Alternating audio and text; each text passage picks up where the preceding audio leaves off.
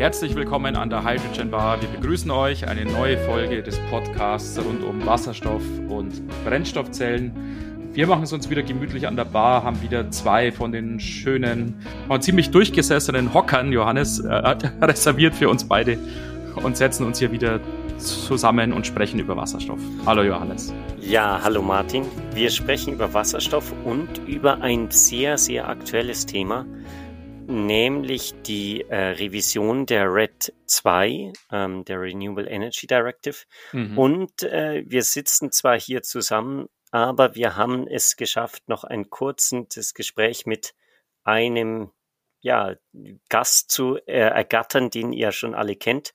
Genau. Wir kommen später nochmal da drauf zurück und, und werden die dann mit reinholen. Zuerst wollten wir euch aber einen kurzen Überblick geben, was diese Red 2 bzw. die Revision der, der Red 2 eigentlich ist. Genau. Und es ist so, die Renewable Energy Directive 2 ist ja schon seit einiger Zeit in Kraft, ähm, herausgegeben von der Europäischen Union ähm, und ist äh, soweit auch in Anwendung. Aber was jetzt sozusagen noch dazu kommt, ist ein sogenannter delegierter Rechtsakt, der als Erweiterung zur RED 2 veröffentlicht wurde. Zumindest in Entwurfsfassung, noch nicht in der finalen Fassung. Finale Fassung, Johannes, soll, glaube ich, in vier Wochen oder sowas äh, ja, jetzt erscheinen. In, in der, im Lauf vom Juni. Also okay, ja. sind nicht mehr ganz vier Wochen, also viel weniger als vier Wochen. okay. Aber der wurde äh, veröffentlicht, beziehungsweise dann, dann für Kommentare herumgeschickt anscheinend und dann läuft so eine Frist von um die vier Wochen, wo diese Kommentare abgegeben werden können und danach, ähm, wenn, wenn jetzt die EU-Kommission nicht sagt, oh, wir müssen noch mal was ändern, dann wird mhm. der rechtskräftig. Jetzt fragt sich der geneigte Podcast-Hörer, der sich ja mit der Technik von Wasserstoff auskennt, was zum Teufel ist denn ein delegierter Rechtsakt? Und du hast da mal nachgeguckt, Johannes. Ja, äh, ich habe da nachgeguckt. Äh, ich bin zwar nicht extrem schlau draus geworden, aber ich zitiere jetzt, ein delegierter Rechtsakt sind von der Europäischen Kommission erlassene Rechtsakte ohne Gesetzescharakter, die der Änderung oder Ergänzung von nicht wesentlichen Vorschriften von Rechtsakten dienen. Mhm.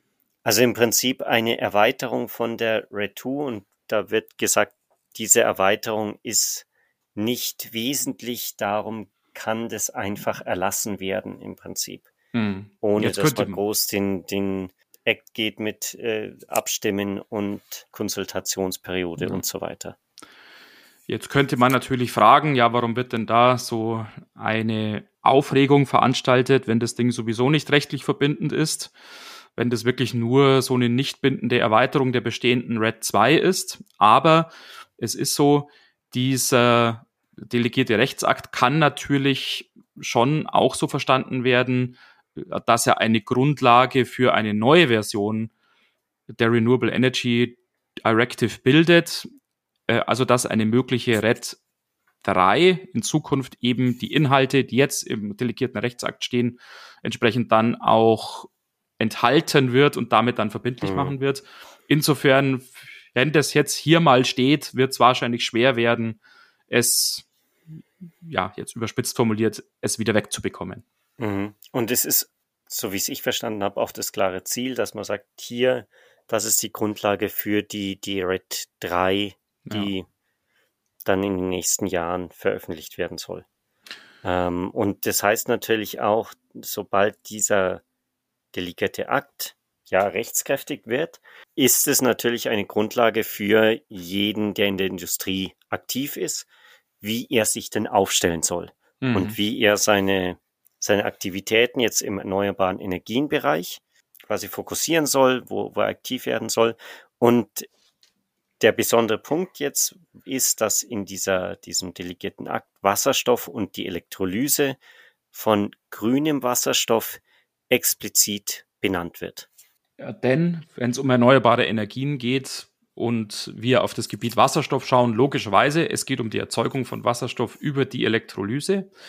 eine Thematik, die ja auch speziell in den letzten Wochen nochmal richtig an Fahrt gewonnen hat, wo man also sich jetzt hohe Ziele ja gesteckt hat, ähm, wie der Ausbau der erneuerbaren Energien vonstatten gehen soll in der Europäischen Union, sowohl was Photovoltaik angeht, als auch was Windkraft angeht. Sowohl auf der EU-Ebene wie auch ja die einzelnen Länder haben da ziemlich sportliche Ziele herausgegeben und nachgeschaltet oder damit einhergehend natürlich auch das Ziel über Elektrolyseure erneuerbaren bzw. grünen Wasserstoff zu erzeugen. Und jetzt eben wurde da der Bedarf gesehen, ja, es muss da natürlich Regeln geben. Zum einen, was ist grüner Wasserstoff? Wie ist da die Definition? Und zum anderen, wie soll genau grüner Wasserstoff erzeugt werden? Welche Regeln gibt's da? Und zwei Schlagworte, die in der Branche aktuell zu ja, zum Teil emotionalen Diskussionen führen, sind zeitliche und geografische Korrelation. Mhm. Unter diesen Schlagworten kann man sich natürlich jetzt erstmal wenig vorstellen, aber es sind schon relativ wichtige und einschneidende Dinge, die damit gemeint sind. Mhm. Zur kurzen Erklärung, ähm, zeitliche Korrelation meint, dass natürlich jetzt ähm, grüner Wasserstoff nur dann grün sein kann, wenn der, die grüne Energie, der grüne Strom zur gleichen Zeit hergestellt wurde. Also im Prinzip heißt es, du kannst nicht einfach ein, ein Zertifikat kaufen, wo du sagst, hier, ich krieg hier eine Kilowattstunde grüner Strom, mhm. der wurde irgendwo hergestellt, das habe ich unterstützt und dann nehme ich mir eine Kilowattstunde aus dem Netz raus und das ist grün, ja. sondern du musst nachweisen, dass der Strom wirklich in derselben Stunde, also es wird da in dem, dem Delegaten Akt von Kalenderstunde gesprochen. Das heißt, es muss in derselben Stunde muss dieser grüne Strom hergestellt worden sein, den du in derselben Stunde verbrauchst. Ja, wobei es da auch eine Übergangsfrist jetzt noch gibt, vielleicht das jetzt schon mal erwähnt, mhm. die bis zum 01.01.2027 sich noch erstreckt, wo diese zeitliche Korrelation nicht so streng gesehen wird, also nicht stündlich sein muss, mhm. sondern nur monatlich sein muss. Das heißt, im mhm. selben Monat muss dieser Strom erzeugt worden sein, der dann für die Elektrolyse genutzt mhm. wird. Aber trotzdem, ja, ein Monat ist jetzt auch äh, nicht allzu lang. Ja. Das heißt, was nicht funktioniert, ist jetzt halt an Weihnachten grünen Wasserstoff erzeugen äh, über Strom, der irgendwann im Hochsommer mal erzeugt worden ist. So funktioniert's jetzt auch schon mhm. nicht und speziell dann ja. nach dem 1.1.2027 dann überhaupt nicht, wenn es dann tatsächlich diese mhm. stündliche Korrelation gibt. Ja, es gibt eine Ausnahme noch, das äh, betrifft Länder, die oder beziehungsweise Stromkreise, ist es glaube ich genannt, die 90 Prozent erneuerbare Energien sowieso im Netz haben, dann entfällt diese ganze Nachweispflicht, weil dann wird gesagt, ja gut, da ist sowieso hauptsächlich erneuerbarer Strom drin. Mhm. Ähm, da kann man davon ausgehen, dass der erneuerbare Strom dann auch direkt in die Elektrolyse geht. Genau. Und das zweite Schlagwort oder der zweite Aspekt, um den es geht, das ist die geografische Korrelation. Funktioniert im Prinzip ähnlich wie die zeitliche Korrelation, nun natürlich räumlich. Was wiederum, man kann sich vorstellen, bedeutet, man kann nicht zum Beispiel hier in Deutschland grünen Wasserstoff erzeugen und sagen, ja, da hat jemand in Chile Strom erzeugt und ich mache daraus jetzt grünen Wasserstoff. So funktioniert es nicht. Es gibt auch diese ja, geografische Relation oder geografische Korrelation und es gibt dazu sogenannte Gebotszonen und die Elektrolyseanlage und die erneuerbare Energienanlage müssen in derselben Gebotszone stehen. Ja. Ein weiterer Punkt, der noch äh, aufkommt, ist, ähm, ist das Additionalitätsprinzip. Mhm. Das heißt, äh, ich kann nicht sagen, ich kaufe mir einfach erneuerbaren Strom am Markt, äh, den von, von irgendwelchen Photovoltaikanlagen, die vor zehn Jahren gebaut wurden, sondern ab Ende 26, Anfang 27 darf ähm, nur noch Elektrolyseure sich als grün, grünen Wasserstoff bezeichnen, wenn im gleichen Maßstab, wie Sie die Elektrolyseurleistung aufbauen, erneuerbare Energien mhm. ans Netz angeschlossen werden oder an diesen Elektrolyseur, also additional zu dem existierenden erneuerbaren Energienangebot genau. installiert werden. So dass wenn jemand also grünen Wasserstoff erzeugen möchte und dazu einen neuen Elektrolyseur irgendwo hinbaut, er zudem auch eine neue, eine neue erneuerbare Energienanlage hinstellen muss, um nicht jemandem anderen sozusagen den Strom wegzunehmen. Ja, jetzt kann man natürlich sagen, ja, ist es wirklich ein Problem, wenn da jetzt der Strom von jemandem anderen weggenommen wird? Ist das jetzt wirklich was, worüber wir uns den Kopf zerbrechen sollten? Und auf der anderen Seite ja äh, auch diese Aspekte der geografischen und zeitlichen Korrelation. Ist das jetzt wirklich was, was sinnvoll ist? Sollten wir wirklich so in Anführungszeichen kleinkariert hier denken und uns wieder auf ähm, kleinste oder kleine Regionen hier beschränken? Hat man uns nicht die ganze Zeit erklärt, ja, wir müssen hier im größeren Maßstab denken und vielleicht im europäischen Maßstab oder sogar im noch größeren Maßstab denken. Und das sind alles Fragen, die eben zu dieser Diskussion jetzt rund um diesen delegierten Rechtsakt führen. Und wir wollen uns an dieser Diskussion beteiligen, aber wir wollen uns dazu natürlich einen Experten auch mit dazu holen, Johannes, der das noch viel besser einschätzen kann, als wir es können. Genau. Wir haben jetzt äh, Patrick Huber angerufen.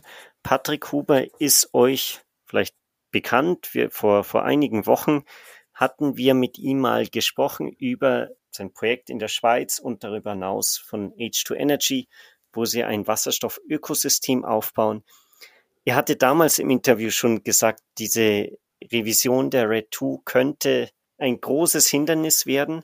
Und da haben wir uns gedacht, jetzt wo der Entwurf veröffentlicht ist, rufen wir Patrick doch an und sprechen mit ihm über dieses Thema. Ja, hallo Patrick, es freut uns, dass du dir die Zeit genommen hast, hier kurz zu uns zu kommen und ähm, ja, mit uns über diese Revision bzw. den Vorschlag der Revision von der RED, der Renewable Energy Directive, zu sprechen. Erstmal herzlich willkommen. Herzlichen Dank, ich freue mich, dass ich äh, hier sein kann. Immer schön mit euch sich austauschen zu dürfen. Vielen Dank, Patrick. Das freut mich auch, dass du jetzt innerhalb so kurzer Zeit schon wieder die Zeit gefunden hast, uns hier an der Hydrogen Bar zu besuchen. Aber es ist auch diesmal wieder sehr gemütlich, glaube ich. Und wieder ein sehr, sehr spannendes mhm. Thema. Wir hatten das ja auch schon kurz angesprochen, als du vor einigen Wochen schon mal bei uns zu Gast warst. Und es ist tatsächlich so, vor circa einer Woche ist ein Vorschlag zum sogenannten Delegated Act ähm, zur Renewable Energy Directive 2 herausgekommen. Ähm, und wir wollten jetzt heute mit dir mal über dieses Thema sprechen. Vielleicht zu Beginn ja ganz grundsätzlich, was ist denn deine Meinung dazu? Findest du die Form, in der sich der delegierte Rechtsakt jetzt befindet, akzeptabel oder wie stehst du allgemein dazu?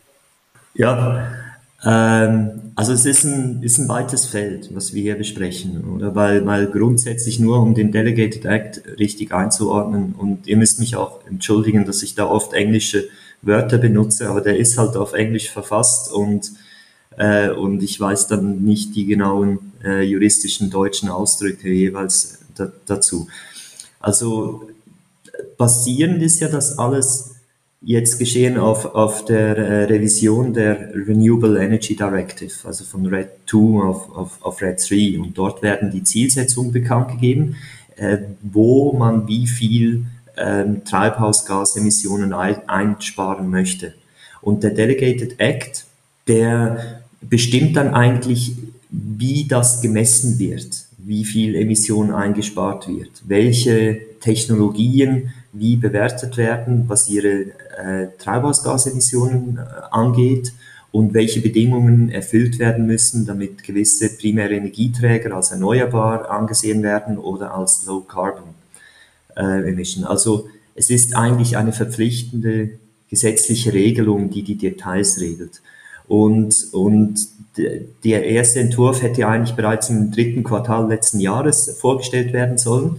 Und das hat sich verzögert jetzt bis zum 17. Mai von, von diesem Jahr. Und ich denke, das zeigt dann halt auch schon, dass sehr viel Diskussion hinter den verschlossenen Türen stattgefunden haben. Also in dieser Phase. Es hat immer wieder ähm, geleakte Versionen gegeben. Das wird aber oftmals gemacht aus Brüssel raus, um, um informell etwas Feedback zu kriegen. Und man hat dann auch mitgekriegt, dass das in den letzten sechs, sieben Monaten sich stark verändert hat. Also ähm, es ist eine schwierige Aufgabe, solche Technologien zu beschreiben. Und, und das gibt natürlich äh, viele Diskussionen. Jetzt, ich denke, es ist ein guter Anfang. Es wurden viele Gedankengänge äh, aufgenommen.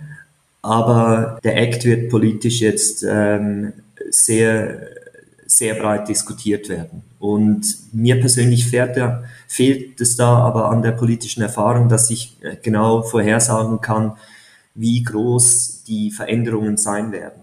Ich, ich, ich denke aber schon, dass es noch bei gewissen Punkten zu größeren Veränderungen kommen wird. Das hängt dann aber auch etwas davon ab, wie die großen Nationen äh, sich diesbezüglich verhalten. Also, ich, also Deutschland hat sicher hier äh, sehr gute Möglichkeiten, großen Einfluss auf die, auf die Details auf, auszuüben. Kernpunkt aus Wasserstoffsicht ist ja dieses Additionalitätsprinzip und Gleichzeitigkeitsprinzip. Wie stehst du dazu? Ich glaube, der Punkt, dass das räumlich direkt nebeneinander sein muss, ist weggefallen. Ist es ein ein Fortschritt? Ist es ein, ein akzeptabler ja, Status oder ist es noch immer nicht weit genug, dass es ähm, Wasserstoff wirklich verbessern wird, sondern eher das vielleicht sogar einschränken wird, weil es komplexer wird, diese ganzen Anforderungen zu erfüllen? Ja, also ist genau der Punkt. Das Additionalitätsprinzip ist, ist absolut zentral. Und, und wie ich dazu stehe persönlich und auch überhaupt die Meinungen hier, die sind also meine persönlichen Meinungen, und haben auch nichts mit meinem Mandat bei Hydrogen Europe oder bei Clean Hydrogen äh, Joint Undertaking äh, gemeint. Das ist, möchte ich klargestellt haben. Also das Konzept des Additionalitätsprinzips kann ich verstehen. Wenn wir in Europa dekarbonisieren möchten, wenn wir das Ziel Net Zero erreichen möchten bis 2050, dann brauchen wir über ein Terawatt Leistung an erneuerbaren Energien. Und, und das und konzeptionell geht es aber beim Additionalitätsprinzip darum, dass ich nicht jemandem den grünen Strom wegnehme, der nachher auf Strom, der aus fossilen Pro Produktionsprozessen entsteht, zurückgreifen muss. Und dann haben wir nämlich genau nichts, nichts erreicht. Also ich verstehe das Additionalitätsprinzip grundsätzlich, aber das Additionalitätsprinzip, das muss auch auf alle Technologien angewendet werden. Es ist nicht korrekt, wenn, wenn Wasserstoff für die äh, Erzeugung des Stroms verantwortlich gemacht wird, aber alle anderen Konsumenten von Strom müssen das nicht tun. Das finde ich persönlich hm. keine Marktgleichheit. Aber ich, ich bin völlig einverstanden, dass wenn man, wenn man viel Strom äh, braucht, dass man das koordinieren muss, dass man nicht jemanden den grünen Strom wegnimmt, der nachher an anderer Stelle einfach CO2 emittiert. Mhm. Ähm, das ist meine, meine grundsätzliche Einstellung. Aber ich bin auch der Meinung, dass, dass wenn wir die Ziele erreichen möchten, die wir uns gesetzt haben, in Europa oder weltweit mit Net Zero, dass wir das nicht nur mit Regularien ähm, schaffen, die uns vorschreiben, was wir zu tun haben. Ich glaube, wir schaffen das vor allem mit Regularien, die es uns ermöglichen, einen Markt um Wasserstoff zu etablieren. Und zwar einen Markt, mit den Charakteristiken, dass er effizient, transparent ist und dass er, dass er Investitionsmöglichkeiten bietet. Weil, weil du halt einfach nur durch einen Markt die Möglichkeiten hast, auf, auf Ressourcen zurückgreifen zu können, die diese große Aufgabe wahrnehmen können. Das kann der Staat nicht alles äh, selber finanzieren. Das ist einfach zu groß. Und ich glaube, es wäre auch zu ineffizient, weil immer wenn der Staat einschreitet, dann macht er auch ein Stück weit Technologie Entscheide und technologische Entscheide darf eigentlich nicht top-down gemacht werden. Das muss vom, das muss vom Markt herkommen. Und, und persönlich fände ich es eigentlich besser, wenn man solche äh, Kriterien wie Additionalität irgendwie Markt in einer Form gelöst hätte, ähm, dass, dass der Markt ähm, da die Aufgabe nimmt, das neue äh, Stromquellen geschaffen werden mit erneuerbaren Energien. Mhm. Jetzt mit der Regionalität, da hast du recht. Es, es ist die örtliche Verbundenheit, das ist ein Stück weit gelockert worden, aber, aber man bezieht sich immer noch auf die Bidding Zones, also Gebotszonen für, ja. für den Strom. Für mich persönlich ist das schon etwas, was, was mir nicht so gefällt. Erstens, wenn man sagt, dass, dass man ein Eurogrid hat, da muss man sich auch um ein Eurogrid kümmern. Und ich glaube, man hat auch nicht verstanden, dass die Elektrolyseure eigentlich netzdienliche Aktivitäten bereiten. Wenn du Wasserstoff herstellst, dann ist der, der größte Kostenpunkt ist der Strom. Das heißt, du bist nur dann effizient, wenn du günstigen Strom hast und du darfst nicht produzieren, wenn der Strom teuer ist. Und das ist eigentlich ein Mechanismus, der sehr gut genützt werden kann, weil du weißt, wenn wenn es zu einer äh, Überlastung des Netzes kommt, weil es zu viele erneuerbare Energien gibt, dann kannst du die Nachfrage steigern, indem der Strom günstiger wird und die äh, Power-to-Gas-Anlagen einfach sehr viel mehr Wasserstoff produzieren. Mhm. Die Anlagen, die produzieren ja auch nicht 0 oder 100 Prozent. Die, die, die operieren manchmal mit 10 Prozent Leistung, manchmal mit 30 oder 50 oder 70 Prozent Leistung. Also du hast eigentlich eine Möglichkeit, dass du kontinuierlich die, die Nachfrage nach dem Strom anpassen kannst. Und das ist etwas, was dir keine andere Technologie bietet. Das hast du, äh, und, und ich bin der Meinung, dass man diese inhärente Funktion von äh, Elektrolyseuren besser hätte einbauen müssen in, mhm. in das Konzept, um das Netz stabilisieren zu können. Und da müsstest du auch nicht in, in, in Gebotszonen denken. Mhm. Zu dem Additionalitätsprinzip und auch zu dem räumlichen äh, Korrelationsprinzip, was du ja genannt hast, wird im Entwurf ja ein Datum genannt, nämlich der 1.1.2027. Vor dem 1.1.2027, wenn ein Elektrolyseur in Betrieb genommen wird, ist keine Additionalität erforderlich. Nachher schon. Äh, jetzt könnte man natürlich sagen, ja, bis zum 1.1.27, da ist ja noch jede Menge Zeit und da kann sich ja noch jede Menge entwickeln. Ähm, speziell natürlich, wenn man schaut, wie schnell es mit der Wasserstofftechnik in den letzten Wochen, muss man ja sagen, vor allem vorangeht.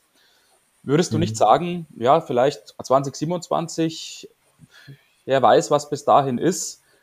Vielleicht sind wir uns bis dahin alle einig, ja, das Additionalitätsprinzip, das ist wahnsinnig sinnvoll, wir sollten das auf jeden Fall tun. Und wir haben jetzt bis 27 eben die Möglichkeit, davon abzuweichen. Reicht das nicht aus?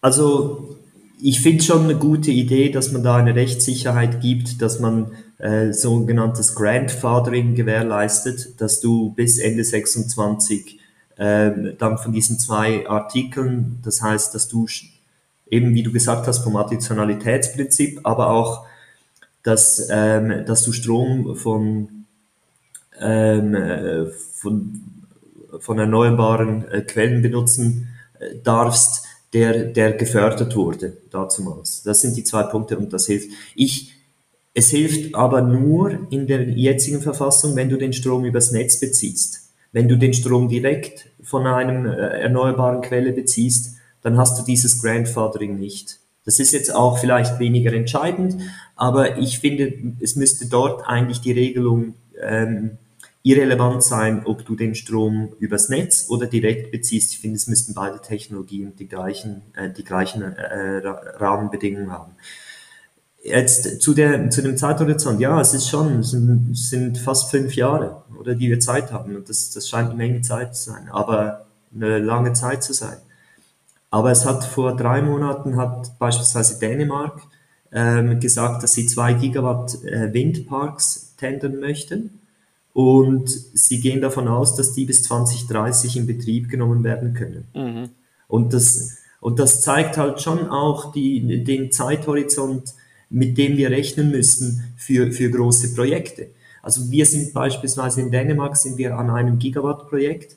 Da arbeiten wir schon über ein Jahr dran. Und zwar intensiv. Das, das über ein Jahr braucht das eigentlich der Großteil unserer Ressourcen mhm. im Geschäft.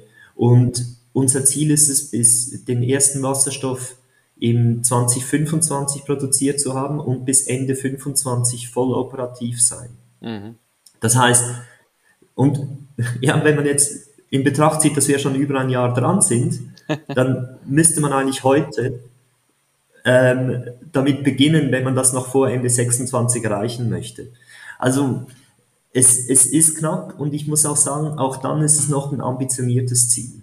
Und wir sind uns auch bewusst, dass 2025 ähm, äh, auch für uns ein sehr ambitioniertes Ziel ist, weil du wirst Verzögerungen haben bei den ähm, Permitting-Prozessen. Äh, das, das ist unvorhersehbar. Das hängt auch unglaublich stark von, von der ähm, Gesetzgebung in einem bestimmten Land ab, was für Möglichkeiten bestimmen, solche, äh, bestehen und solche Projekte zu verzögern.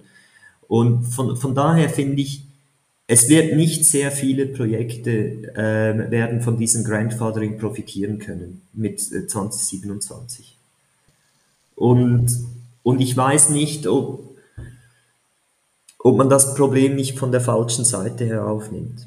Also es gibt beispielsweise einen Punkt, äh, für den ich mich damals stark eingesetzt habe ähm, in, der, in der Kommission, ist, dass wenn ich ein Land habe, das schon über 90 Prozent erneuerbar ist, dann, dann kann ich es ja eigentlich gar nie schaffen, erneuerbaren Wasserstoff herzustellen, weil ich das Additionalitätsprinzip nicht erfüllen kann. Ja. Und das ist ja, das ist ja nicht, nicht korrekt. Also gut, Norwegen ist jetzt nicht EU-Mitglied, aber es gibt auch Schweden und ja. äh, die, die das er, erreichen können. Also es ist, kannst ja nicht jemanden, der äh, mehr als die Hälfte des Wasser, der Energie, der Elektrizität bereits ähm, grün erzeugt, dem kannst du ja nicht vorschreiben, dass er jetzt keinen grünen Wasserstoff mehr herstellen kann oder erneuerbaren Wasserstoff herstellen kann, weil er gegen das äh, Additionalitätsprinzip verstößt. Ja. Das macht ja überhaupt keinen Sinn. Und das wurde auch in einem Paragraph eingeführt. Und zwar hat man gesagt, wenn man über 90 Prozent erneuerbaren Strom hat, dann wird der gesamte Wasserstoff, der aus dem Strom aus diesem äh, Gebot, dieser Gebotszone erzeugt wird, als grün äh, angesehen, erneuerbar angesehen. Und ich persönlich, ich finde es, also es ist gut, die Richtung, aber die 90 Prozent finde ich lächerlich. Was man sinnvollerweise aus meiner Warte hätte tun sollen, man hätte das auf 50 oder 60 Prozent beschränken sollen. Somit hast du gewisse Länder wie, wie äh, Deutschland, Dänemark, Irland, Frankreich, vielleicht Österreich, die diesen diese Schwelle erreichen können. Und wenn sie diese Schwelle erreichen können, dann können sie sich quasi als Wasserstoffhub Europas etablieren, weil sie dann diese Dutzende von Regularien nicht mehr einhalten müssen und sich darauf konzentrieren können, wo ich den Wasserstoff am ja. besten herstellen kann, dass ich die Transporte minimieren kann und so weiter. Also sie können dann auch wirklich ähm, ihren Worten folgen. Sie können sagen, wir wollen Wasserstoffnation Nummer eins werden und deswegen machen wir jetzt so viel Strom, dass wir über diese ja. Schwelle kommen. Ja, genau. Und dann kann die EU ja diese Schwelle kontinuierlich anheben. Ja, genau. Also die Kommission kann dann sagen, das ist ab nächsten Jahr. Ja. Genau, ist ab nächsten Jahr 70 Prozent ja. und ab 30 ist es 80 Prozent. Ja. Und weil wir müssen ja eh dorthin. Und das finde ich wäre eine, eine, eine ganz einfache Methode, ähm, um wie du das, wie du das kontrollieren kannst. Und meiner Meinung nach hat man da die Möglichkeit verpasst, den, den Markt reinzubringen. Weil dann hast du wieder diese stündliche Korrelation. Das ist unglaublich aufwendig äh, abzurechnen, wann du den Elektrolyseur mit welcher Leistung betrieben hast, wenn der, äh, wenn die erneuerbare Stromquelle wie viel Leistung erzeugt hat, über welchen Zeitraum. Ich meine, das, das, das muss doch irgendwie einfacher gehen. Das ist, das ist, wir können uns da ja. ja. Ähm, ist schon, schon kompliziert genug, finde ich. Wenn du jetzt über H2 Energy hinausschaust, was glaubst du, wird es für die, die Industrie bewirken? Also werden sich da jetzt Projekte verzögern deswegen? Werden die vielleicht sogar gestoppt? Oder glaubst du, es ist halt einfach jetzt mehr Bürokratie und am Ende wird man das schon irgendwie auch nochmal draufsatteln? also Je ineffizienter man die Märkte gestaltet mit Regularien, desto ineffizienter werden diese und desto teurer wird diese. Also für die Industrie wird dann schon ein Punkt erreicht, wo halt die, der Preis zu hoch ist, dass man gewisse Projekte umsetzt. Betroffen sind ja dann vor allem ähm, Projekte und Firmen, die von, von Subventionen abhängig sind und davon profitieren möchten. Weil, und da wird es schon das eine oder andere Projekt geben, das dann sagen kann, das kann ich nicht äh, erreichen. Ich, äh, ich, ich verfolge das Projekt nicht weiter. und so. Das wird es geben. Was es sicher geben wird, ist, dass die, ähm, dass die ganzen ähm, äh, Renewable EU Initiativen oder ähm, auch der Hydrogen Accelerator, dass die Zielsetzungen eigentlich in der Form nicht erreicht werden können. Weil, weil das ist nicht realistisch, dass wir in der kurzen Zeit so viel äh, neue Windparks äh, bauen können oder Photovoltaik ins, ins Stromsystem einbinden äh, können. Und, und da wird der Delegated Act macht es sehr viel schwerer, all die Ambitionen zu erreichen. Ich, ich, jeder, der sagt, es ist zu schwer, dass es noch erreicht werden kann, sagt mehr als er weiß und jeder, der das Gegenteil behauptet, sagt auch mehr, mehr als er weiß. Aber ich gehe davon aus, dass mit diesem Delegated Act eigentlich die äh, Zielsetzungen, die wir in Europa uns gegeben haben, nicht er erreicht werden können. Das ist jetzt meine, meine persönliche Meinung. Oder wenn, dann wird, wird, es, wird es sehr teuer. Aber es hat natürlich auch den Vorteil in unserem Fall, ähm, wo wir ja in den Projekten keine staatliche Hilfe erhalten und auch nicht beantragt haben. Da hat es natürlich auch den Vorteil, dass, dass wir quasi besser gestellt sind als alle Projekte, welche staatlich unterstützt werden. Also wir werden unser Projekt vorantreiben, wie geplant, weil, mhm. weil wir denken einfach, dass die Energiewende ohne Wasserstoff nicht umsetzbar ist und dass der Wasserstoff der Flaschenhals ist, also die Verfügbarkeit von erneuerbarem Wasserstoff. Wir sind auch der Meinung, dass sich die Gesetze dann schon so weit anpassen werden, dass das irgendwie sinnvoll umgesetzt werden kann. Also wir werden weiter vorangehen und ein Stück weit hilft uns das ja dann fast ein wenig, wenn alle anderen zurückgebunden werden durch mhm. diese Gesetzgebung. Ja. Aber, es, aber wenn, man, wenn man sich um die Dekarbonisierung sorgt, dann ist das natürlich kein Gedankengang, der uns hilft, einen, einen großen Schritt voranzukommen. Oder? Super interessant. Vielen Dank hier für, für deine Zeit und die ganzen Einblicke. Wir hoffen dann natürlich, dass sich bei dieser Revision von der Red 2 noch die, die Änderungen ergeben.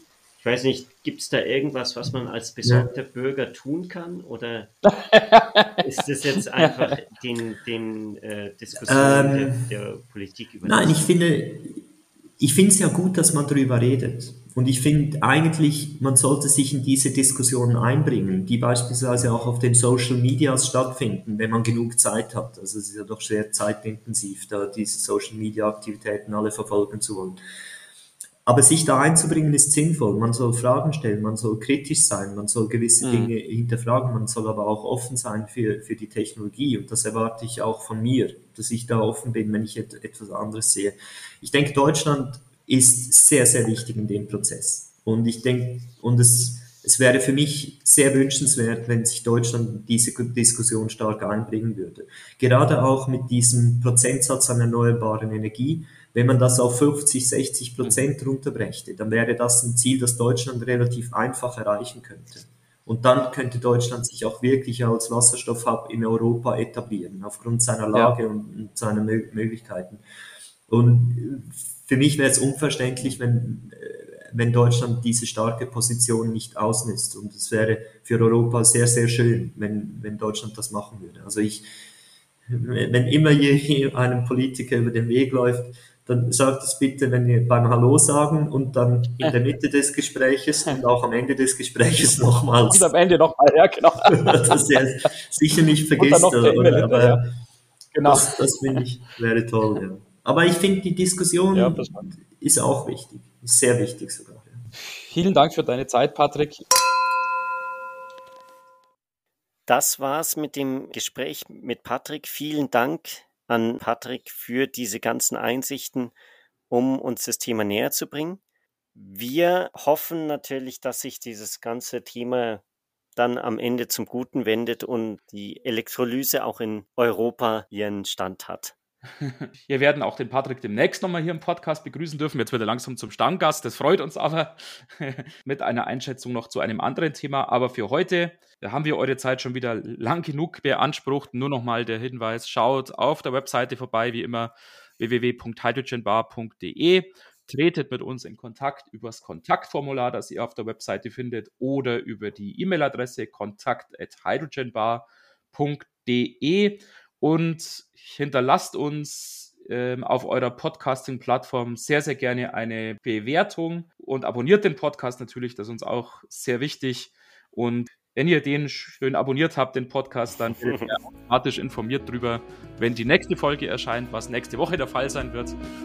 Und wir freuen uns schon drauf, wenn ihr auch dann wieder einschaltet. Bis dahin. Bis dann. Ciao.